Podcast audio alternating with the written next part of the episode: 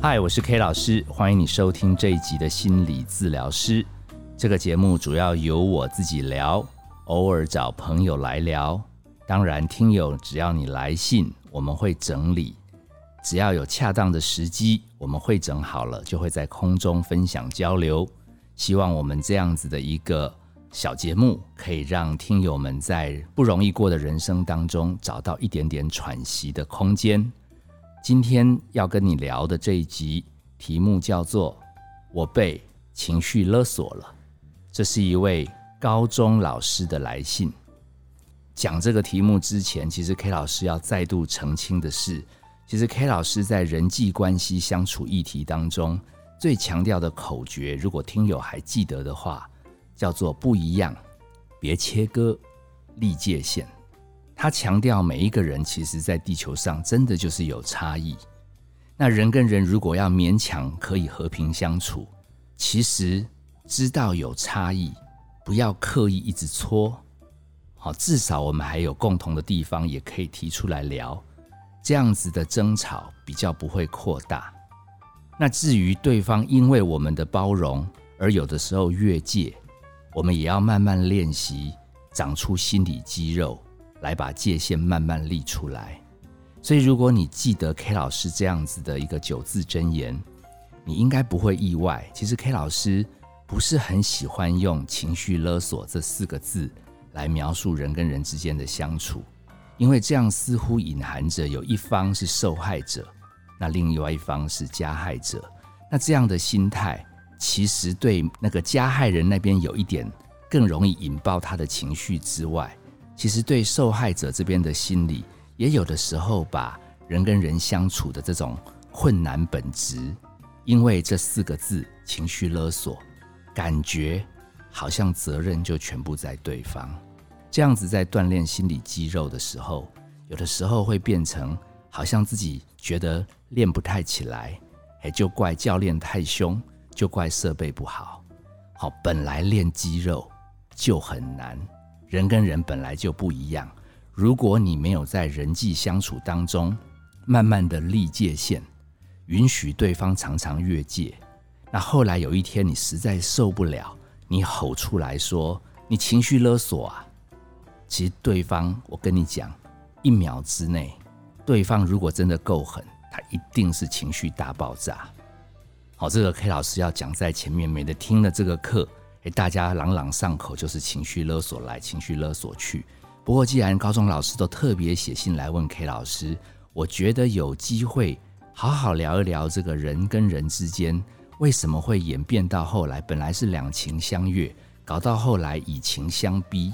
我觉得这个话题也蛮值得分享。我觉得听友认真听下去，一定也会有收获。那最后，其实 K 老师一定会教这个高中老师怎么样。面对现在这个尴尬的状态，那我先把他提出来的问题念给大家听。好，K 老师你好，我是一个高中的班导师，目前刚带一个高一的班级。那你也知道，现在的小朋友其实都比较自我一点点，所以我有心想要来凝聚他们的班级的士气，所以我常常逗他们开心。那我有发觉一个小男生，其实。个性有一点阴阴郁郁的，有一点难斗，我就不时刻意跟他聊聊聊。哎，后来慢慢熟了熟了，他自己还会主动跑到班导师来找我聊天，我才慢慢发觉，其实他也是个聊咖，只是他似乎聊天的时候还蛮黏人的，这让我那时候有一点点压力。后来某一次他来找我聊天，他突然一本正经说：“你要帮我保密哦。”我都还没有答应他要不要保密，他就说他喜欢班上的康乐鼓掌，哦，那个是我们班上的开心果，人见人爱，一个正妹，很阳光。我心里想，恐怕不容易成功吧。可是我都还没说，他就说对方其实对他也蛮不错的。好，他每次聊天，对方也有回应。我心里想啊，对方本来就很乐观，谁跟他聊天都会回应。我都还没说完，他就说，那如果他想跟他告白，可以吗？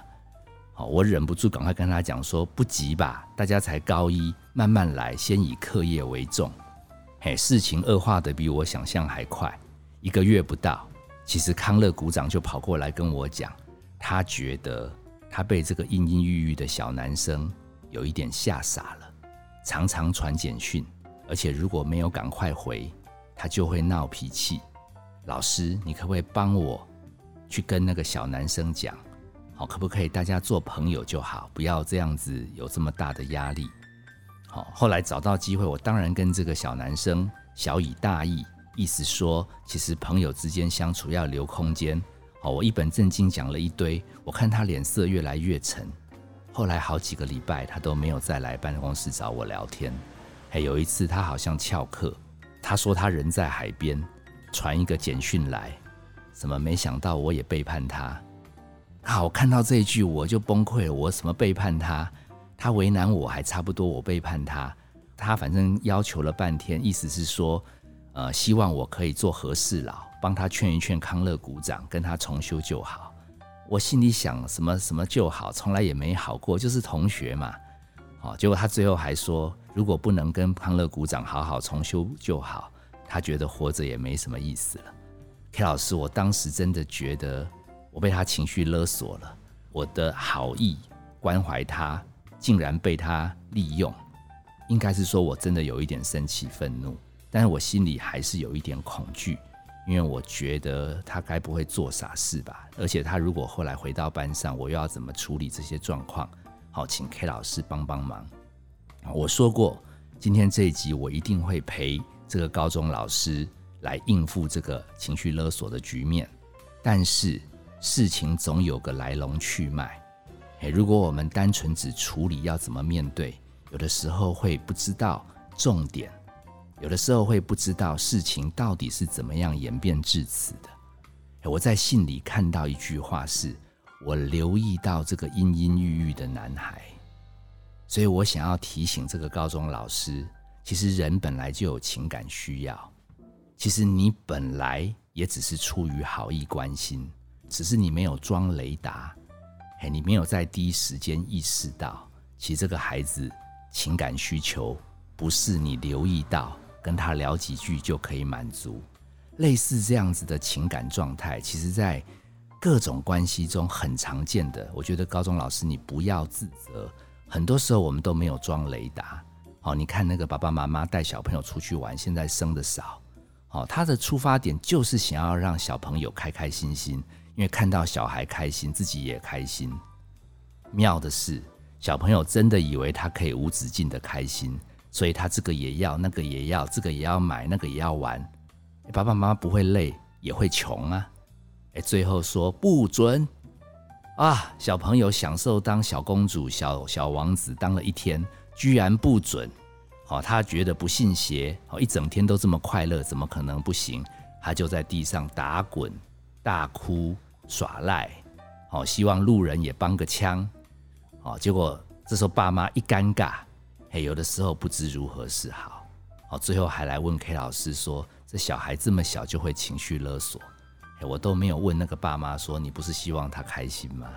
好，那反过来也一样啊。有些年轻人会来问 K 老师说：“其实我也很想让我爸妈开心，光宗耀祖啊，所以我都一路很认真的念书求学，我连谈恋爱都尽量忍住了。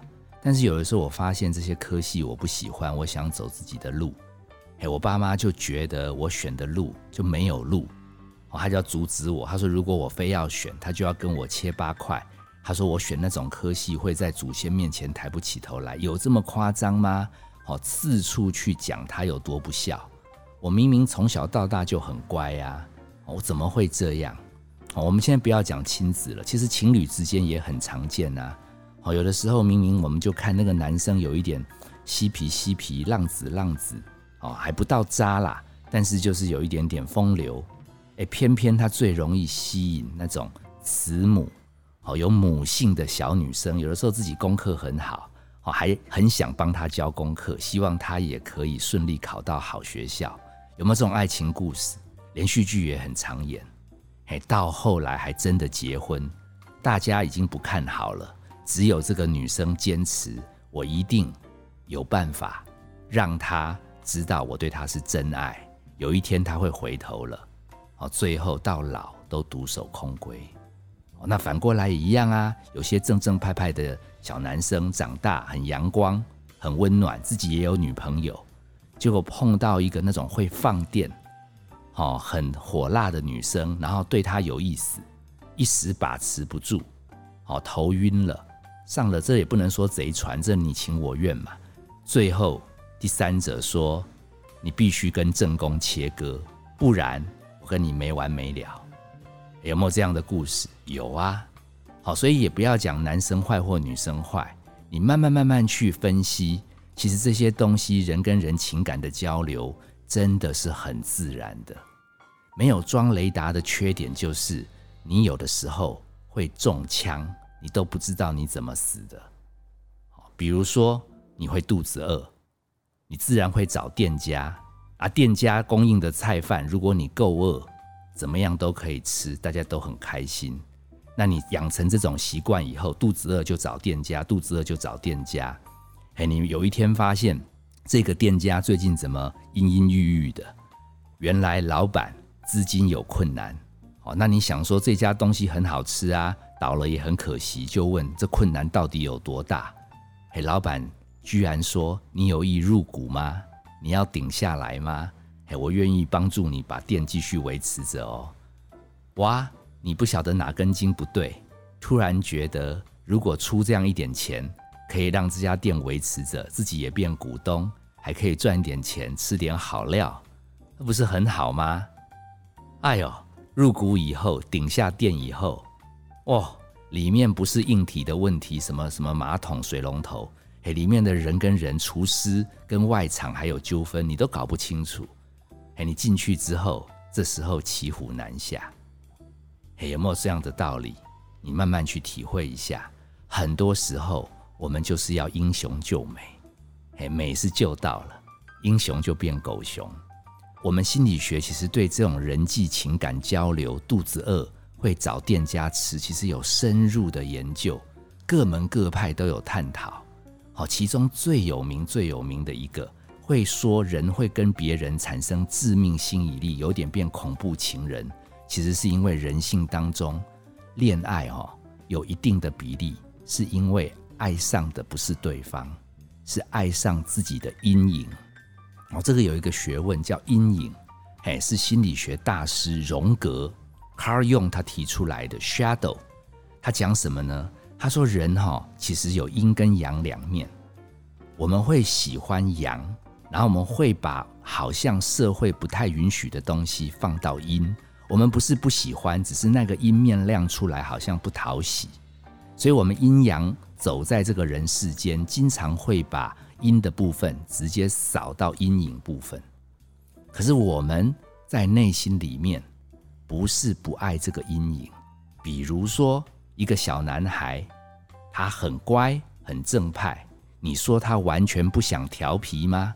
不想逗弄别人吗？他可能想，可是他从小家庭里面就规定不应该有，所以这个调皮逗弄他人就被他扫到阴影。这下好玩了，他到国小，他喜欢的同学很妙，他常常会比较羡慕那种可以骂脏话、可以顶嘴老师，他反而觉得如果能像他们那样自由自在多好。好，跑到感情世界也一样，其实两个人就不搭，可他不知道为什么着了魔，就喜欢那个跟自己跳痛很不一样的。卡尔用会告诉你，你只是爱上了自己的阴影。第二个，很多时候心理治疗会发现，其实我们在爱情关系中，我们会那么的飞蛾扑火，不管家人朋友的反对，其实是因为。好像救赎了对方，就等于救赎了自己。好，你自己个性成长过程中有些忧郁，有些孤单。好，你勉强继续好好读书，变成了心理师。哎，很奇妙的，在你各样的个案，你就会对那种很脆弱的小男生、小女生，很忧郁的，哎，甚至他说他没有钱看病，你还说那特价优惠吧。因为仿佛这个小女生、小男生被你治疗快乐了，其实好像你也治疗了当年你自己那个忧郁的小男生、小女生。哎，这个在爱情关系也蛮常见的。可是等到现实生活中，人家没有再要演那个脆弱的时候，你这个英雄救美的形象没了，其实你就突然觉得好难受哦，不再是对方的英雄。最麻烦的是，不管第一点、第二点，你已经关系摄入进去，雷达没有打开，爱上自己的阴影，为了救赎对方，只是为了拯救自己，你发觉不对劲了，想跑。有没有听过美国打越战？其实美国很多专家都说不妙，要撤军。美国前后拖了十来年，打得灰头土脸，勉强退出。为什么会这么多精英决策都失灵？第三年就知道这个仗不要打了，还多打了七八年。我跟各位讲，那个叫投资报酬率，啊，头已经洗下去了。明明知道这家是黑店，哎，你存心不甘心，想捞一点回来，所以硬生生在跟老板在那边 argue。那你可不可以帮我补救这个补救那个？越补洞越大。投资理财的时候也要小心哦。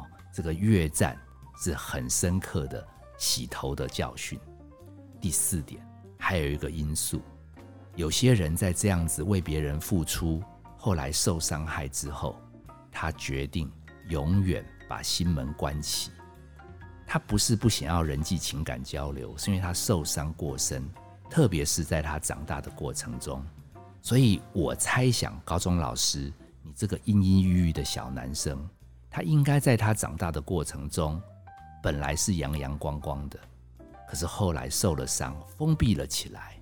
那偏偏你跟他的国小、国中老师不一样，你就是微笑。你就是温暖，康乐鼓掌也一样，不计较他的阴郁，特别包容他，给他回应。他的心房终于再次打开，饿很久了，要整组吸进去。他不能接受你只是像对待一般同学一样的对待他，你要对他效忠，不然他会生不如死。他们这种大开大合的过程，小恶鬼。早就已经变成大恶鬼。你聊的状况如果属实，你写来的信如果很客观的描述了整个现象，其实 K 老师要提醒你，状况真的不妙。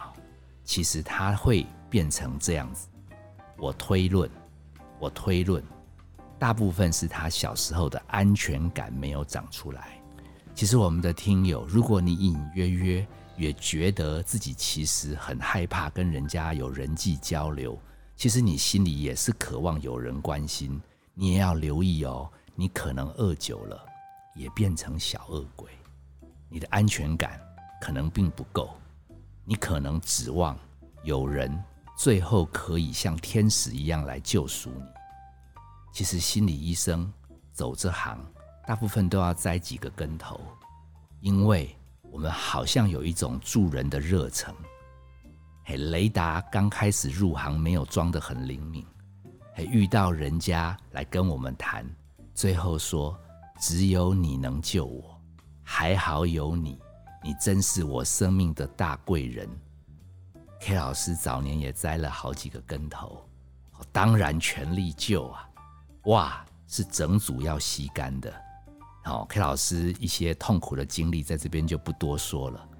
嘿，为什么雷达后来会装的好好的？K 老师终于明白，什么刘德华、什么梁朝伟、什么韩国团体，他们当然条件很好，所以你看那么多歌迷、影迷都去接风。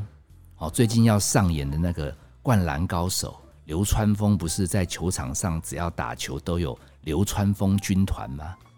跟各位讲啊，重点不是这些偶像到底帅到多爆啊，重点是总有一些粉丝，他这一生需要一个寄托啊，他需要一个情感的投射，来让他的安全感得以满足。所以这些偶像明星不能宣布自己结婚哦，一宣布自己结婚，这些粉丝他做梦的空间没了哦，会暴动哦，会想不开。慢慢去了解这整个过程之后，提醒自己，不要再用别人什么天使什么公主来拯救你，要自己长安全感。我们人难免都有心情不好的时候，当然有人愿意关心我们很好，但是如果可以自己长一点安全感，你说可是我心情很不好怎么办？K 老师教你一个方法，叫做情绪冲浪。这边没有办法让你把人世间的浪头抵挡掉，什么外界环境不要给我压力，家人不要再念我，没有办法。但是情绪冲浪，它的要诀在于跟着浪走，观察这个浪的高低起伏。心情很低落的浪打来，也不要故意要快乐，可以低潮，可以心情不好，看看到底可以多低。这个浪打来打去。最后会发现，它就是情绪的海浪。你学会冲浪了，情绪再糟糕，也可以慢慢自救。啊，这时候当然有好朋友来关心，那更是感恩。但是朋友没空来也没关系，我们祝福着彼此。我自己继续来情绪冲个浪，希望你们可以学到一点点跟自己相处的能力，慢慢长出安全感。自己开一家店，自己煮饭，哎，偶尔再去别人家店吃，可能就会比较平衡。好，我没有忘记要帮高中老师回答你的来信。你强调现在被这个学生这样逼着压上梁山，该怎么办？K 老师直接告诉你，你要把你好人的人设丢到一边了，你还想要？帮助什么康乐鼓掌啦，这个什么阴郁的小男生，什么最好三个人可以情感越来越好，什么全班可以一团和乐，你标准就没有做到情绪冲浪。你现在内心又愤怒又恐惧，你就好好跟着愤怒恐惧在一起。谁说当了老师就不能有心情不好？可是我说这个东西是要你自己面对哦，我没有要你带着情绪去呛这些学生哦，因为对方状况。肯定比你更不好，他已经不是小咖，他已经是大咖，他饿很久，好不容易等到高中老师跟康乐鼓掌，怎么办呢？这是整所高中的共业啊，又不是你一个人扛啊，干嘛你一个人扛？哦，有没有信赖的长官同事？赶快吐吐苦水啊，赶快任务编组啊！哎，后面会跳海的，哎，谁去救啊？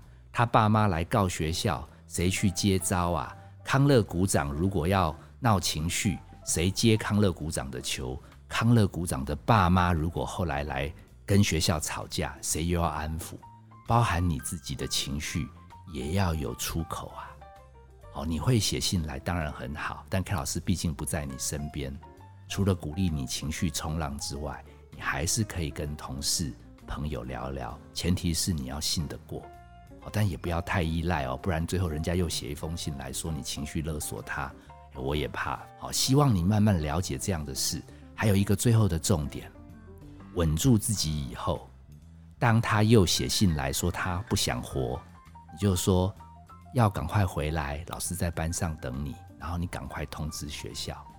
他要是有几个月都乖乖的没有闹脾气，你不能松口气说哦好累哦，来喘口气。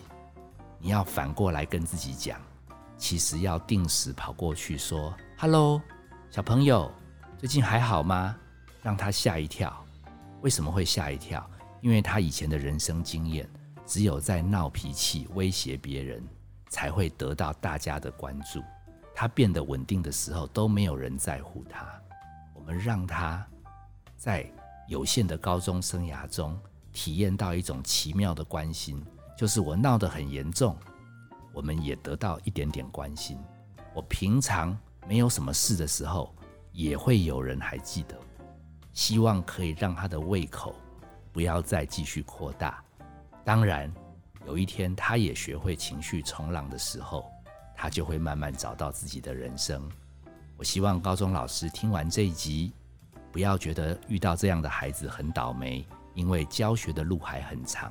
从这个过程中吸取到养分，一定会对未来你教学生涯长雷达有很大的帮助。我是 K 老师，谢谢你收听这一集的心理治疗师。本节目由金星文创制作，相关的节目你可以在各大 Podcast 平台收听。如果你觉得周围有人有需要这一集，你可以转推给他们。当然，K 老师跟金星团队也很希望你也可以给我们抖内支持，让我们制作更好的节目。我们下次见。